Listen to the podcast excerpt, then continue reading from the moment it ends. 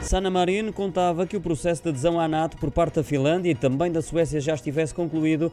A primeira-ministra finlandesa sente que está a demorar mais do que o previsto e lamenta esse atraso, até porque considera importante que o processo de adesão dos dois países seja concluído em simultâneo quanto antes. Ainda assim, a governante garante que a segurança dos finlandeses não está em perigo.